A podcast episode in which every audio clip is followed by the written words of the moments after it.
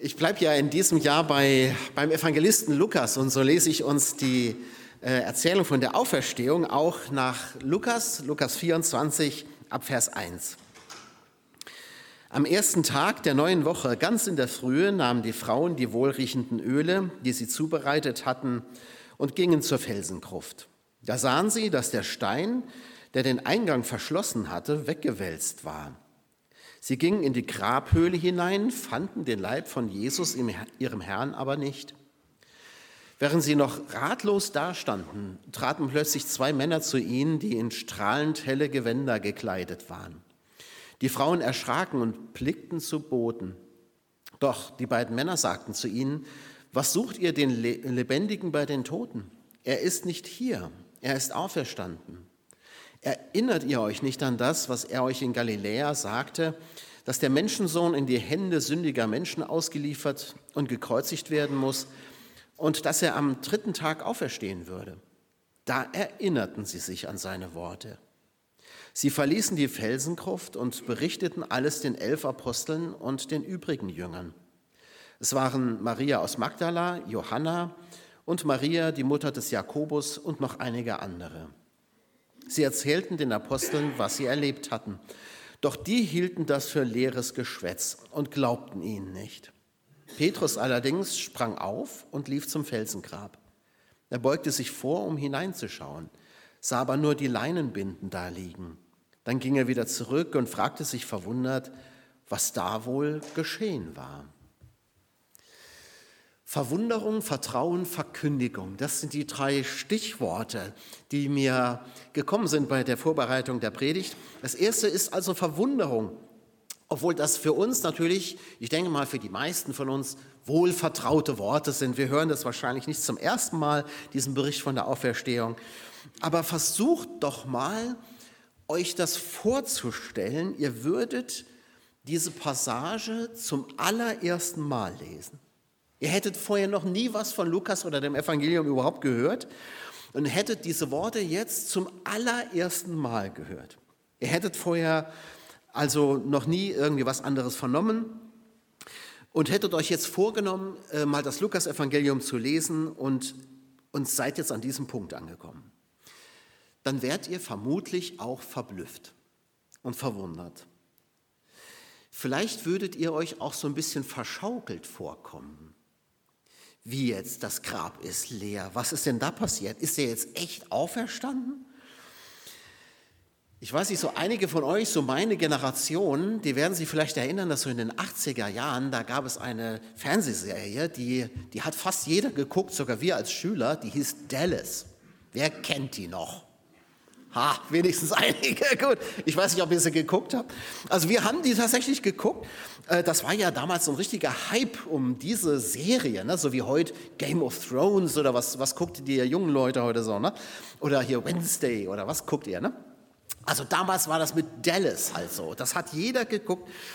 Ähm, und einer der tragenden Charaktere dieser Serie, das war Bobby oder Barbie, wie wir immer gesagt haben. Barbie. Und Bobby war der große Frauenschwarm, ein Schönling, dem alle Herzen zugeflogen sind. Also ich glaube, das war wirklich, viele Frauen haben die Serie nur wegen Barbie geguckt. Ne? Doch dann, irgendwann in Staffel 8 oder 9, weiß ich nicht mehr, keine Ahnung, der große Schock. Bobby stirbt. Eine unfassbare Katastrophe. Eine ganze Staffel lang erleben die Fans jetzt der Serie mit, wie sich das Leben auf der Farm der Ewings neu ordnen muss. Und dann, oh Überraschung, taucht am Ende der Staffel plötzlich Bobby wieder auf. Und es stellt sich heraus, alles, der Tod von Bobby und alles, was danach war, war nur ein Albtraum von Pam, seiner Frau. Ne? Pam hieß sie doch, Pamela.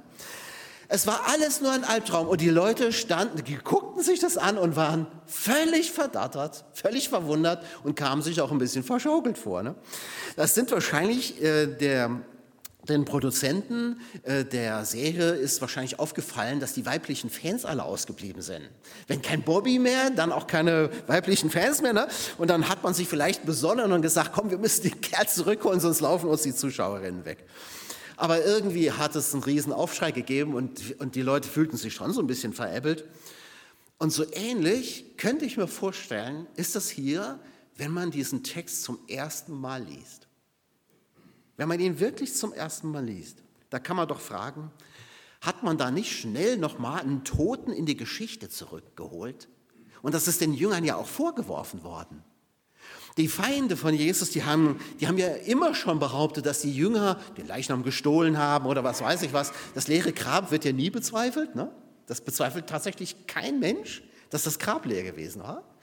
Aber man sagt, ja, die haben den Leichnam geklaut und jetzt, jetzt, jetzt müssen sie unbedingt die Serie fortschreiben. Ja? Sie, sie können ihren Hauptcharakter hier nicht sterben lassen, damit die Leute bei der Stange bleiben.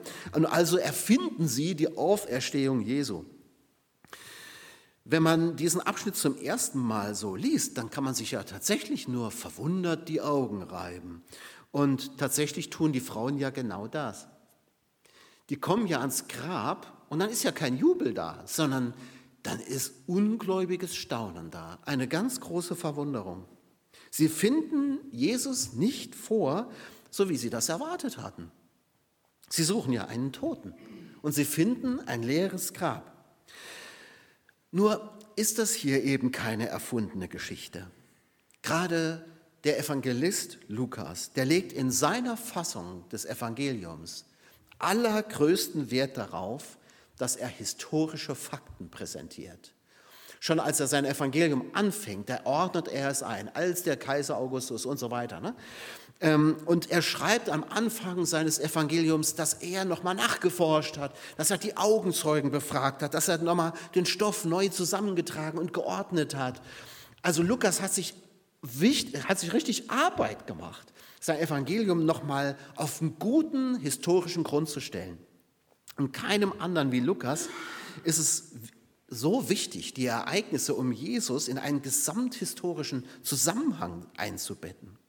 Und für ihn ist es völlig klar, dass das hier keine Erfindung ist, sondern dass Jesus wirklich auferstanden ist. Das ist ein historisches Faktum.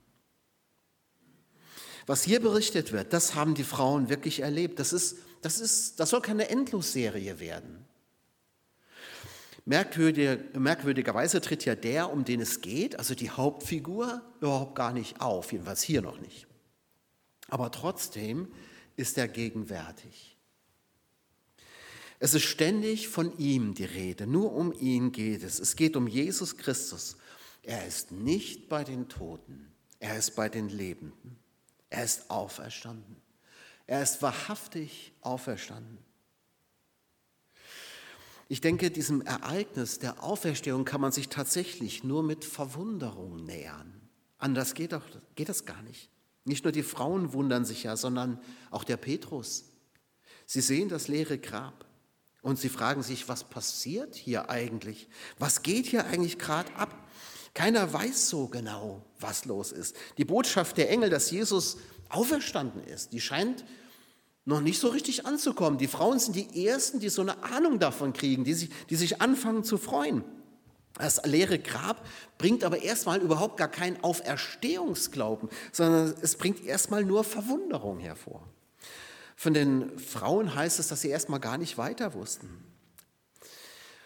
Und vielleicht fällt dir das ja auch schwer, das zu glauben. Vielleicht fällt es dir ja auch schwer, an die Auferstehung Jesu zu glauben. Vielleicht wunderst du dich auch darüber. Vielleicht hältst du das auch für Geschwätz, so wie die Jünger ja auch zuerst. Da kommen die Frauen und sind, sind ganz erfreut und sagen, der Herr ist auferstanden. Und nicht, dann kam nicht das Echo, so wie hier heute Morgen, er ist wahrhaftig auferstanden. Die sagen, das ist ja alles blödes Geschwätz. Stell euch mal vor, ihr hättet das gesagt heute Morgen. Man kann sich nur wundern. Es ist den Menschen damals ganz genauso gegangen. So etwas, so etwas kennen wir ja nicht. Ich höre ja oft Leute sagen, na ja, die Menschen damals, die waren ja noch so ein bisschen vormodern, sagen wir mal. Ne? Also die waren so, so ein bisschen naiver, die haben noch viel mehr an Wunder geglaubt und an Götter und Gott und so weiter. Äh, die haben natürlich auch, die haben es viel leichter gehabt, an die Auferstehung zu glauben. Aber das ist, gerade hier wird deutlich, was das für ein Quatsch ist. Die Menschen damals waren genau wie wir heute. Und Auferstehungen die sind eben nicht passiert normalerweise. Auch damals nicht. Und die Leute waren damals nicht blöder als wir heute. Und man sieht doch hier, wie auch die Jünger und die Frauen erstmal ihren Weg brauchen, bis sie es kapieren können, bis sie es annehmen können, dass Jesus wirklich auferstanden ist. Die waren genauso kritisch wie wir heute. Wenn du also Schwierigkeiten hast zu glauben, dass Jesus Christus auferstanden ist, dann kann ich das gut verstehen. Das ist ja auch schwer zu glauben. Und du bist in allerbester Gesellschaft, sogar die Jünger haben es erst nicht geglaubt. Und wenn du dich darüber wunderst, dann glaube ich, dann bist du schon auf einem ganz guten Weg. Die Verwunderung ist mal das Erste.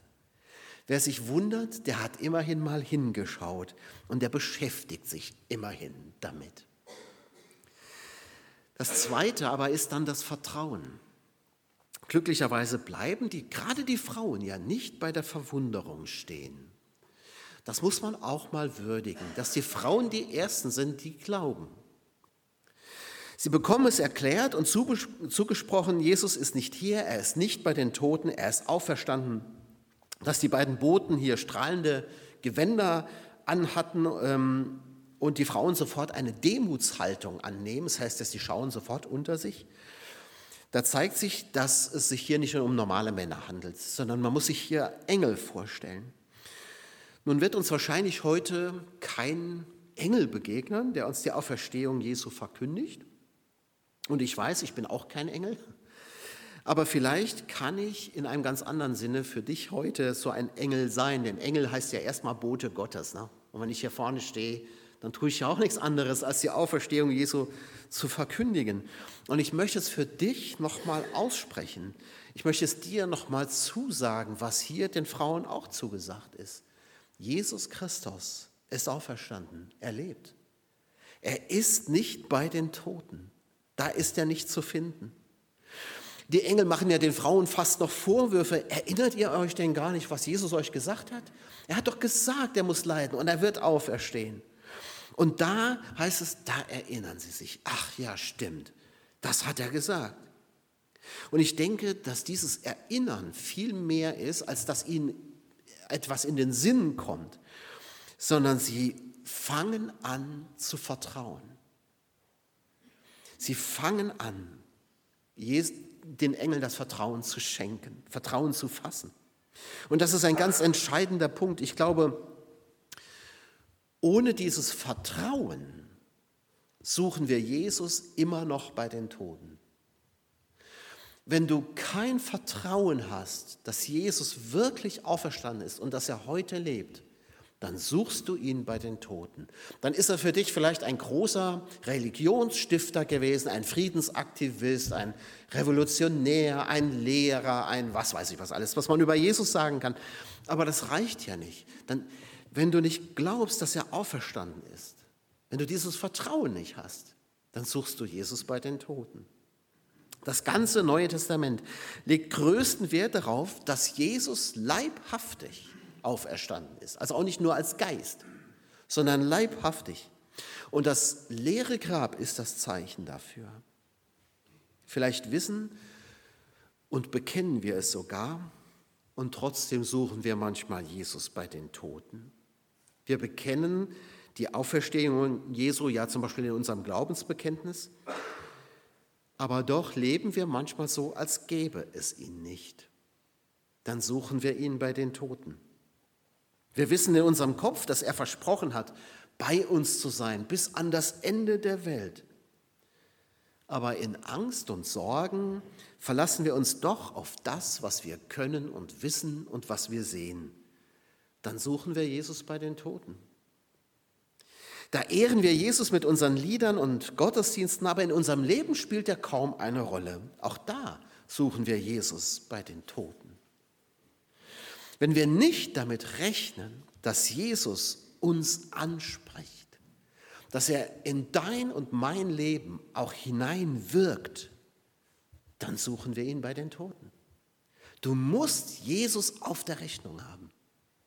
Sonst hast du die Rechnung ohne den Wirt gemacht. Ohne dieses Vertrauen, dass Jesus wirklich auferstanden ist, dass wir mit ihm sprechen können und er spürbar in unserem Leben wirkt, suchen wir ihn immer noch bei den Toten. Oft ermutige ich Leute in der Seelsorge, dass sie dem Leben vertrauen sollen. Denn ich glaube, das Leben findet immer irgendwie einen Weg. Mich fasziniert das immer, wenn ich sehe, wie zum Beispiel so Pflanzen sich ihren Weg bahnen durch Asphalt hindurch zum Beispiel. Wenn Blumen aus einer Steinmauer wachsen, das Leben bricht sich immer Bahn. Ich habe euch mal ein Bild mitgebracht. Wenn du das mal einblenden könntest, das, da wird das so richtig, also so richtig deutlich, wie Leben sich Bahn bricht. Ähm, ja, ihr seht es gleich wahrscheinlich. Ich sage euch schon mal, wo das Bild gemacht ist. Das ist in, äh, in Kambodscha. Und zwar Angkor Wat heißt ja diese riesige Tempelanlage, die es da gibt. Und, ähm, und da kann man mal sehen, was passiert, wenn du ein Haus mal ein paar Jahre nicht anrührst. Also das waren mehr als ein paar Jahre hier. Ähm, dann bricht die Natur sich Bahn. Ja? Das Leben bricht sich Bahn und überwuchert einfach alles. Und wenn in der Natur schon so eine unglaubliche Lebendigkeit steckt, so eine Lebenskraft, wie viel Kraft muss dann in dem stecken, der diese Natur geschaffen hat? Das frage ich mich. Das Leben bricht sich Bahn. Auf den ersten Seiten der Bibel steht, dass Gott die Welt erschaffen hat mit nur einem Wort. Es werde. Darum fällt es mir persönlich gar nicht schwer, daran zu glauben, dass Gott den Tod besiegen kann, weil er das Leben ist. Und dieses Leben bricht sich immer Bahn, wenn wir ihm vertrauen. Wenn Gott nur das könnte, was ich mir vorstellen kann, dann wäre er ein kümmerlicher Gott. Und ich glaube auch nicht, dass ich mit dem was zu tun haben wollte. Aber ich vertraue ihm und ich vertraue darauf, dass wahr ist, was ich hier bei Lukas lese und was die anderen Evangelisten übereinstimmend berichten. Jesus ist auferstanden. Schön, wenn du dem Leben vertrauen kannst. Noch besser ist es, wenn du dem Lebendigen vertrauen kannst, nämlich Jesus. Denn genau darum geht es ja an Ostern. Wir wollen ja nicht irgendwie nur dem Leben vertrauen, dem abstrakten Leben so, sondern wir vertrauen ja einer Person, dem Auferstandenen, dem Lebendigen. Es reicht nicht zu glauben, dass Jesus in den Herzen seiner Jünger auferstanden ist. Das wird ja auch manchmal gesagt. Und es reicht auch nicht zu glauben, dass er lebt, weil er irgendwie in den Herzen der Menschen lebt oder weil es Menschen gibt, die ihn ehren. Beethoven ist schon seit 250 Jahren tot, ja, und heute hören noch Leute seine Musik, die ist ja auch grandios, ja. Aber das macht Beethoven nicht lebendig, oder? Der ist trotzdem tot. Bei Jesus ist das aber anders. Wir ehren ihn, wir schätzen ihn, aber nicht, weil er vor 2000 Jahren was Tolles gemacht hat. Das hat er. Wir, wir ehren ihn, weil er der Lebendige ist, der Auferstandene. Und ich wünsche dir, dass du dem Lebendigen vertrauen kannst und nicht nur dem Leben. Vielleicht versuchst du das mal. Vielleicht probierst du es einfach mal aus und tust so, als stünde Jesus neben dir. Vielleicht versuchst du es mal, mit ihm zu reden, so als ob er leibhaftig im gleichen Raum wäre wie du. Und schaust mal, was passiert. Hilmar Schulze, der hat mal gesagt, wenn jemand ihm sagt, dass Jesus tot sei, dann sagt er, das kann überhaupt gar nicht sein. Ich habe noch heute Morgen mit ihm gesprochen. Du kannst auch mit Jesus Christus sprechen, weil er der Lebendige und Auferstandene ist. Und der letzte, mein letzter Gedanke, der geht um die Verkündigung. Obwohl die Frauen Jesus nicht gesehen haben, schenken sie den Worten der Engel Vertrauen. Und das setzt sie sofort in Bewegung. Nun hält es sie nicht mehr. Nun laufen sie los und erzählen den Jüngern, den Jüngern, was sie erlebt haben. Überall dort, wo der auferstandene Menschen begegnet, da sendet er sie auch aus zu verkündigen. Die Frauen hier, die brauchen noch nicht mal eine Aufforderung. Die sind so erfüllt, die sind gleich so erfüllt, ganz anders als die Männer, die, die sind irgendwie skeptischer. Aber hier die Frauen, die sind gleich so erfüllt davon, dass sie losrennen, sie, ihnen muss das keiner sagen. Die sind so begeistert, das sprudelt aus ihnen heraus. Die Auferstehung Jesu ist das größte Ereignis der Menschheitsgeschichte. Sie hat nicht nur alles auf den Kopf gestellt, sondern sie hat die ganze Geschichte und alles, was geschieht, auf einen völlig neuen Grund gestellt. Jesus hat uns freien Zugang zum Vater verschafft und durch seinen Tod und seine Auferstehung uns neues Leben geschenkt. Das verändert wirklich alles. Das verändert alles. Wenn Jesus in dein Herz gekommen ist, das verändert alles. Das ist wie wenn jemand einen Impfstoff gegen eine schwere Krankheit gefunden hat. Und das haben wir jetzt ja gerade zum Glück hinter uns mit Corona. Aber stell dir vor, er würde, dieser jemand würde nur seiner eigenen Familie, seiner eigenen Familie und seinen besten Freunden vielleicht noch etwas von diesem Impfstoff geben lassen. Das wäre egoistisch. In der Hochzeit von Corona, so erinnere ich, ähm, hat der amerikanische Präsident Donald Trump ist an deutsche Unternehmen herangetreten und hat ihnen Geld angeboten, dass sie ihre Forschungsergebnisse den Amerikanern und nur den Amerikanern zur Verfügung stellen. Das hat natürlich für ein, ein bisschen Aufregung gesorgt. Ähm, und zu Recht. Die Auferstehung Jesu Christi und der Glaube an ihn ist der beste Impfstoff den diese Welt jemals kriegen kann. Und es wäre egoistisch, es wäre geradezu eine Schuld, das für sich zu behalten. Das wäre unmenschlich. Denn die Krankheit, von der Jesus uns heilt, das ist unsere Schuld. Und diese Krankheit verläuft immer tödlich. Es wäre, es wäre ein Sakrileg, das für sich zu behalten.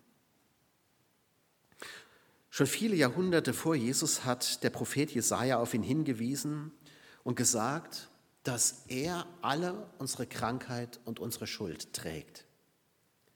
Das ist eine lebensrettende Information. Die dürfen wir nicht für uns behalten. Aber vielleicht ist es ja auch gar nicht die Pflicht, die uns antreiben soll. Wenn es sonst nichts gibt, was uns antreibt, ist das okay, aber nur die Pflicht, naja, viel besser ist es, wenn das ist wie bei den Frauen, wenn wir uns begeistern lassen von Jesus und es diese Freude ist über die Auferstehung, die uns antreibt. Das fände ich viel, viel besser. Ich möchte niemanden überreden, auch heute Morgen hier nicht. Ich möchte aber Zeugnis ablegen über das, was ich glaube. Ich glaube dem lebendigen Jesus und ich rechne mit ihm und ich verlasse mich auf ihn und ich will in ständigem Kontakt mit ihm sein. Und ich freue mich, wenn das bei dir auch so ist. Ich freue mich, wenn du das von dir auch sagen kannst. Und vielleicht bist du auch heute hier und kannst es noch nicht so richtig glauben. Das ist auch in Ordnung. Dann nimm dir die Zeit, die du brauchst. Jesus ist ja immer um dich. Du kannst ja jederzeit dich an ihn wenden. Ich bitte dich aber, such Jesus nicht bei den Toten, sondern bei den Lebenden. Amen. Lasst uns beten und ich bitte euch, dass ihr dazu aufsteht. Jesus Christus, hier stehen wir jetzt vor dir. Wir stehen vor dir, weil wir wissen, du bist ja da.